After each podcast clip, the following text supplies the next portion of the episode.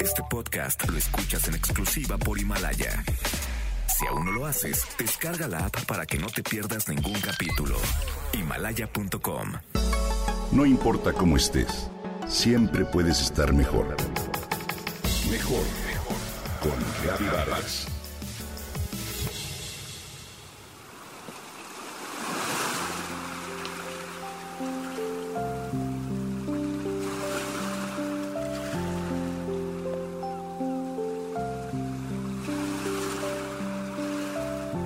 A Teresa le encanta mirar las olas del mar.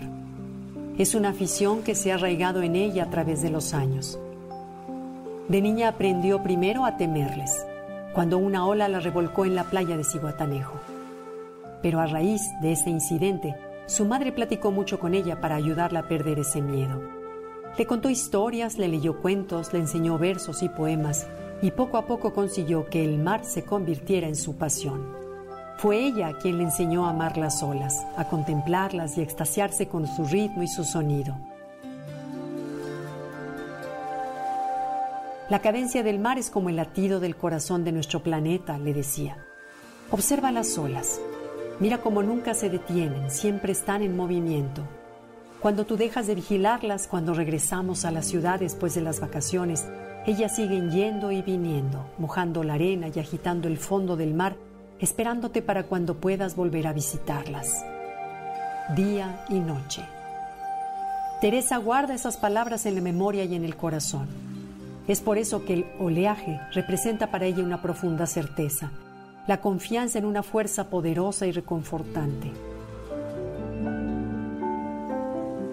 A lo largo de los años, Teresa ha coleccionado fragmentos literarios y poéticos que tienen que ver con el mar y con las olas. Algunos de ellos son sus favoritos. Por ejemplo, Pablo Neruda que en un bello poema dice, Necesito del mar porque me enseña. No sé si aprendo música o conciencia. También hay unas líneas de Jaime Sabines que le emocionan mucho. El mar suena igual que la noche, con un vasto infinito silencio y con una honda voz. Otro texto que le encanta es un relato fantástico de Octavio Paz que se llama Mi vida con la ola. El inicio le divierte mucho y dice paz. Cuando dejé aquel mar, una ola se adelantó entre todas. Era esbelta y ligera. A pesar de los gritos de las otras que la detenían por el vestido flotante, se colgó de mi brazo y se fue conmigo saltando. Esos poemas, esos relatos son para Teresa una manera de estar siempre cerca del mar revivir esos momentos mágicos en una playa que solo la poesía logra evocar. Como en ese pequeñísimo y profundo poema de José Gorostiza que es su predilecto entre todos. A veces me dan ganas de llorar, pero la suple el mar. ¿Y tú qué relación tienes con el mar? ¿Te emociona? ¿Te gusta? ¿Te relaja? Las sensaciones que a Teresa y a muchas otras personas les provoca la cercanía del mar tienen una explicación psicológica y neurológica. El doctor Arturo Torres, psicólogo de la Universidad de Barcelona, asegura que la cercanía del mar es una de las experiencias que modifica nuestra mente de un modo más consistente. Sus sonidos estimulan la corteza prefrontal del cerebro, asociada a funciones como la atención, la memoria y la inteligencia, pero también a la expresión de nuestras emociones. Observa y escucha el mar con atención.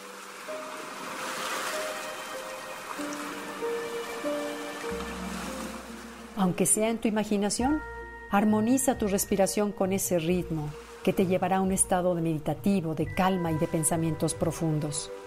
Además, el mar nos permite romper la rumiación, que es ese pensamiento obsesivo en el cual quizá nos encontramos, que nos invade cuando un problema nos preocupa. El mar facilita que nuestra creatividad se libere y conecte ideas que no habíamos relacionado. No cabe duda, el mar es magia y belleza por eso, cada vez que lo miramos nos sorprende, como si fuera la primera vez. Nos llena de asombro, de alegría, de certezas y en estos momentos de nostalgia. Quédate en casa.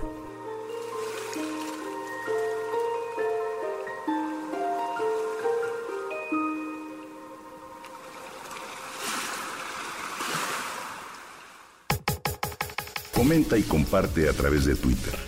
Gaby-Vargas. No importa cómo estés, siempre puedes estar mejor. Mejor, mejor. Con Gaby Vargas. Este podcast lo escuchas en exclusiva por Himalaya. Si aún no lo haces, descarga la app para que no te pierdas ningún capítulo. Himalaya.com